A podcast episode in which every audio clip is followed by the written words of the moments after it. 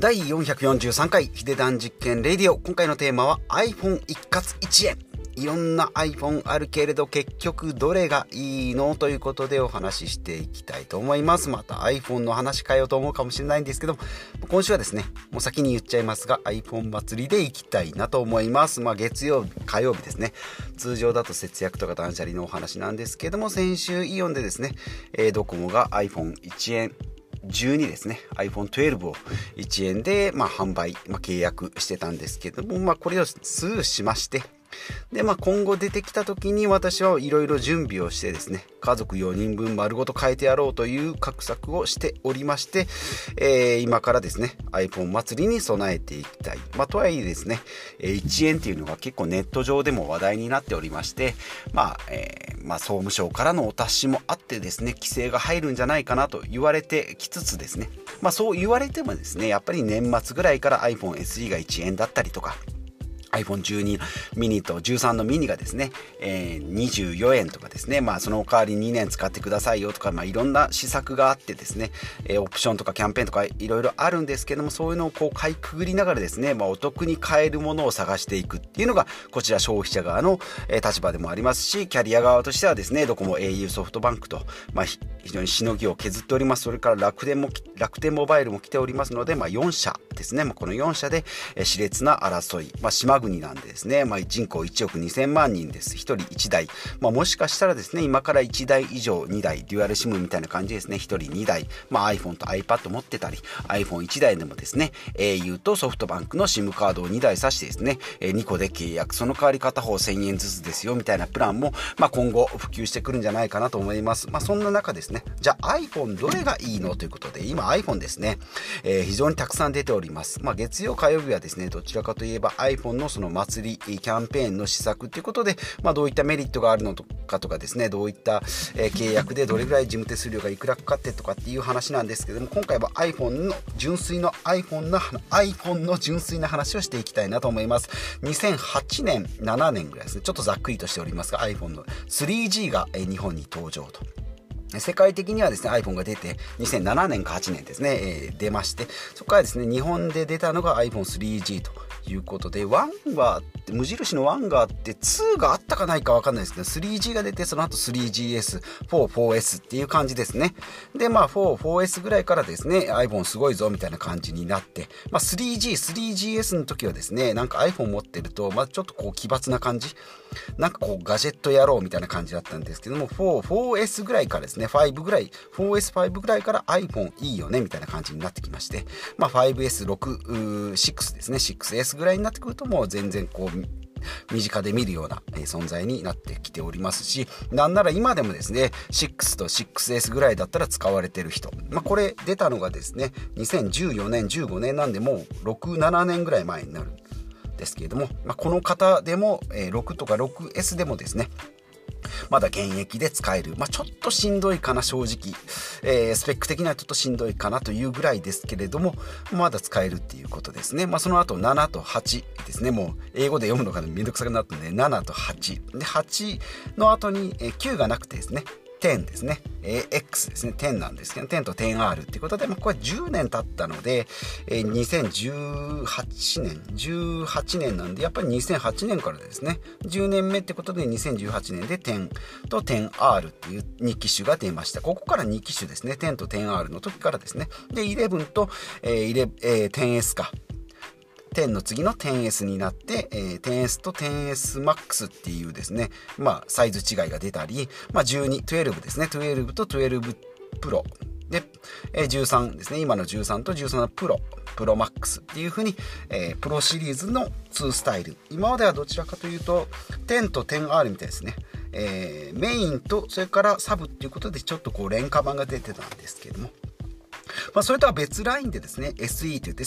えー、スペシャルエディションか、えー、なんですけど SE がですね、えこれが出ました。これ何年かちょっと分かんないですけどね。SE が今第123第1世代第2世代第3世代、まあ、3種類出ております。で最初の SE はですね、え形は、えー、5, 5の形かな。カクカクした感じの。えー、じゃないな、えっ、ー、と、6だ。6の丸っこいタイプですね。で、中身が、ちちちちちちち SE 一番最初はやっぱり5のカクカクした感じで、中身が 6S だったかな。えー、ですね。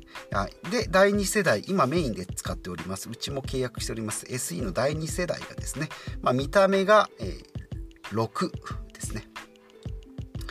嘘だ。えー、SE の形は、なんだあれ、8か。防水なので8の形ですね。8の形をしております。で、防水でですね、ボタンもあのへこむタイプじゃなくて、物理ボタンじゃなくて、あまあ、物理ボタンは物理ボタンなんですけど、コクコクするやつですね。実は動いてないよ。電源切ったらですね、えー、ボタンを押してもへこまないよっていう。あれはあのバイブをですね、トンと向こうから押してきてくれるので、コクコクする感じのボタンになっております。これが SE ですね。SE の第2世代。で、第3世代がこの3月、2022年の3月20日には発売されました。第3世代。形がですね iPhone8 と同じですね。SE の第2世代と一緒なんですけれども中身がですね前回の第2世代はですね外見は8なんですけど中身は11ということで A13 チップっていうですねまあ頭の脳みその部分ですね A13 なので中身は11と SE の第2世代が一緒と。で第3世代はですね、えー、A15 チップっていうことで、えー、iPhone の今の最新の13ですね。13これの中身と同じチップが入っております。私がよく例えるんですけどね、まあ、車ご存知ない方はちょっとポカーンですけれども、えー、軽自動車、まあ、普通は 660cc なんですけども 2000cc を積んで、えー、走れるのが iPhone SE の第2世代。だからコスパが非常にいいですよと。ですね。で、えー、iPhone SE の第3世代になるともう 2500cc とか 3000cc のエンジンを搭載した軽自動車。まあ、それは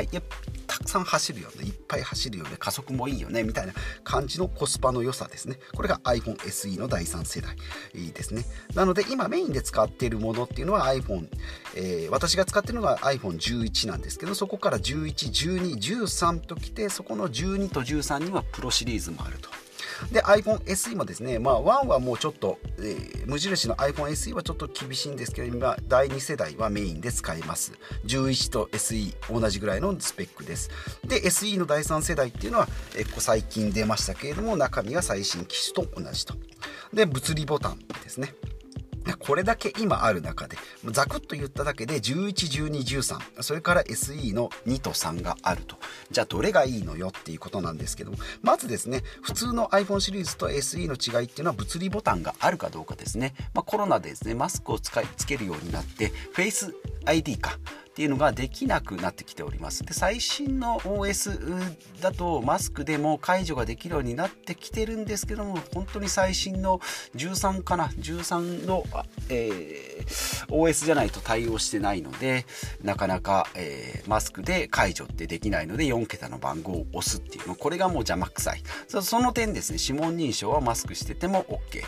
ということなので物理ボタンがある人の方がいい。マスクで解除するのがめんどくさい。まあ Apple Apple Watch があればですねそれ解除ができたりもするんですけども私も Apple Watch 使ってるんですけどシリーズ3なんでですねその Face ID の代わりにマスクの解除をするためにですね Apple Watch のアプリをほとんど消してですねもうほとんど解除をするための Apple Watch、ま、時計とマスクしてても iPhone が解除できるためだけの Apple Watch になってるぐらい容量を食う。アプリなので、まあ、それだったら指紋認証の方がいいよっていう人はですね iPhone SE がいいんじゃないかな。ただですね iPhone SE の場合は中身は頭脳は非常に賢いんですけれどもカメラとかですね。っていうのはやっぱりちょっとそこまで良くない。えカメラのレンズがですね、まあ、よくタピオカって言われておりますが、まあ、今だと、えー、2個。iPhone シリーズ無印だと、えー、後ろのレンズですね、えー、が2個あるんですけれども。でプロシリーズだと3つですね、えあります。えで iPhone の SE の場合は1個しかついてないのでシングルレンズということでこうなんですね望遠望遠というかえーと、奥行きが出ないので奥のこうぼかしになるポートレートとかですねあとはシネマティックモードとかっていう、えー、動画とかですね、まあ、そういったものぼかしなんかの機能は、えー、ちょっと弱いかなというのが一つですね。なので、まあ、SE がおすすめな人は ごめんなさい、えーとボタンがある人。ですね。ボタンがあった方がいいよ。指紋認証でマスク解除ができるよっていう人は SE がおすすめですね。その分ですね、えー、ボタンがある分ちょっと画面はちっちゃくなるんですけれどももう別にそんなに気にしないよという人あとはま値段が安いですね。えー、大体、えー、iPhone SE シリーズはですね5万円台で新品でも買えますので、まあ、中古であれば新新古品、まあ、ちょっと未使用品に近いものであれば3万円台で買えるんじゃないかなということですね。なので5万円でいけると。いうこと。でデメリットとしてはカメラがシングルレンズですね。で iPhone、えーと、シリーズだと11と12と13と私が11を使っておるんですけれども、まあ、これでもまだあと2年ぐらいは使えるかなと正直思っておりますが、まあ、買い替えられるんであれば買い替えたいなと、まあ、1円祭りとかですね1万円祭りとかがあれば買い替えたいなというのが正直なところ。で iPhone11 ですね。使っててまあほんとごくたまにですね固まったりとかアプリをま立ち上げ、まあ、すぎ立ち上げすぎてるんですけどね。もう死ぬほどアプリがほぼ全部のアプリ立ち上がってんじゃないかなというぐらい立ち上がってたりするんですけども、まあ、それでもほとんど固まることはない、ね、で12と13となってくると非常に、まあスペックも高くなったり、まあ、画像が綺麗になったりっていうんですけどもこの辺はもうごくごく、えー、誤差の範囲内かなと思います。でカメラにこだわりたい人っていうのはプロシリーズっていうのはおすすめじゃないかなと、まあ、12のプロありますし13もプロありますけどもこれだとですね値段がえー、無印だと大体10、えー、今8万円台で買えますね。11だと2年前の方なので6万1800円から。12だと8万6800円。で、えー、あ、違う違う違う。11が6万1800円、12が6万9800円、13が8万6800円。13の無印も結構安いんですね。8万6800円ですね。で、プロシリーズだと13万円からということで、まあ、12のプロでもですね、やっぱり10万円以上する。まだ市場ではですね、10 10万円以上するということなので、まあ、値崩れは非常にしにくいのがプロかなというふうに思います。でカメラにこだわる方 iPad とかですね。あともうパソコンの代わりにもう iPhone を使いたいよっていう人はですねプロシリーズがおすすめじゃないかなと。まあ普段使いだったらですねもう全然 iPhone 普通の無印でもいいですしなんなら SE でもコスパがいいですよっていうことなので、まあ、この3つですね。なので、まあ、iPhone まあ、11だと一番コスパがいい。6万1800円ですし SE でボタンがついてた方がいいよっていう人はですね第3シリーズ最近出たばっかりのものであれば5万7800円。でプロシリーズこだわりたいカメラにこだわりたいという方は13万円。まあ、とはいえですね、スマホなんて買ったら2年以上は絶対使えますので、これ2年分割で考えた場合はですね、8万円だとしても、月々2年で計算すると3000円程度ですね。で、これに通信費がかかってくるので、まあ、通信費、格、通信費、格安 SIM だと2000円から2500円ぐらいなんで、まあ、5000円、5、6000円ぐらいで月いけるんじゃないかなと。で、これで頑張ってですね、えー、ちょっといいやつを買って4年使おうというと、それだと月の本体支払い48回分割で考えた場合は1500円なんで、通信費と合わせても4000円とか5000円、5000円未満でいけるんじゃないかなというふうに思っております。まあ、iPhone ですね、非常に今シリーズがたくさん出ておりますし、少々型が古くてもですね、全然バリバリで使えますよと。まあ、未だにですね、6とか 6S を使っている人がいらっしゃるぐらいですので、えー、昔のもの、さすがに4とか5っていうのはちょっと使えないんですけども、もう7、8年ぐらい前になってくると、やっぱりバッテリーもへたりますので、まあ、大体ですね、2年以上、4年以内っていうのが私の買い替え時期かなというふうに思いますし、新しいものを常に買ってですね、2年おきに買い替えたとしてもですね、えー2年後の値段っていうのも10万円で買ったスマホもですね45万円ぐらいで下取りで売れたりします。まあ34万だとしても、え、また次にですね10万円ぐらいのもん買っても、え、67万円ぐらいで、えー、賞味ゲットできるんじゃないかな、まあ、それを2年間使えばですね、えー、月分割で考えれば2 3 0 0 0円ということで、まあ、非常にですねランニングコストもそんなに、まあ、13万円とかって言うとですねパソコンとかだとちょっと、えー、まあ、使って買ったら使い切りなんですけども iPhone の場合はですね下取りと、まあ、新しく買ったり、まあ、ちょっと安く買ったり型落ちを買ったり、まあ、どこで買うかですね。今だと13だとですね10万円ぐらいするんです。あ8万6000円なんですけど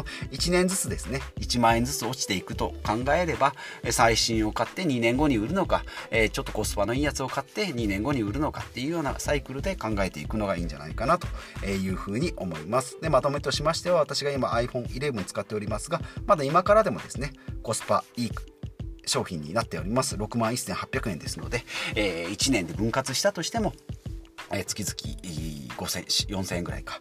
えー、ですね。はい。で、iPhone SE の場合だと最近出た 3iPhone SE の第3世代これが5万7800円、まあ、SE2 も良かったんですけどもこれが5万円。で第3世代が5万7800円。その差7800円なんですね。その場合で形が一緒なのであれば第3世代がまおすすめですね。まあ安かったり1円とかっていうのであればまた別なんですけども今もですね iPhone SE の第3世代は1円でキャンペーン出てたりするんですけどもまあそれぐらいですね、えー、コスパがいい商品ですのでいいのかなと思います。なので iPhone11 それから SE の第3世代それから13の、えー、プロですね。最新機種。バリバリ最新機種種13万円超えますが、えー、そのえスペックっていうのは、えやっぱり文字通り iPhone のこう最高峰になるんじゃないかなというふうに思っております。まあ私もですね、まあね、あとは値段と、え、のそう値段との相談なんですけども、この辺ですね、iPhone まあ、今のままでも使えるっていう気持ちがあるので、えー、急に、えー、まあ、無理に変える必要はないかなと思いますけどもうまくですねこの辺キャンペーン使いながら買い替えていきたいなと思います。ということで今回はですね iPhone の一括1円結局どれがいいのかということで、えー、3機種おすすめしました。ということでまた次回もお会いしましょう。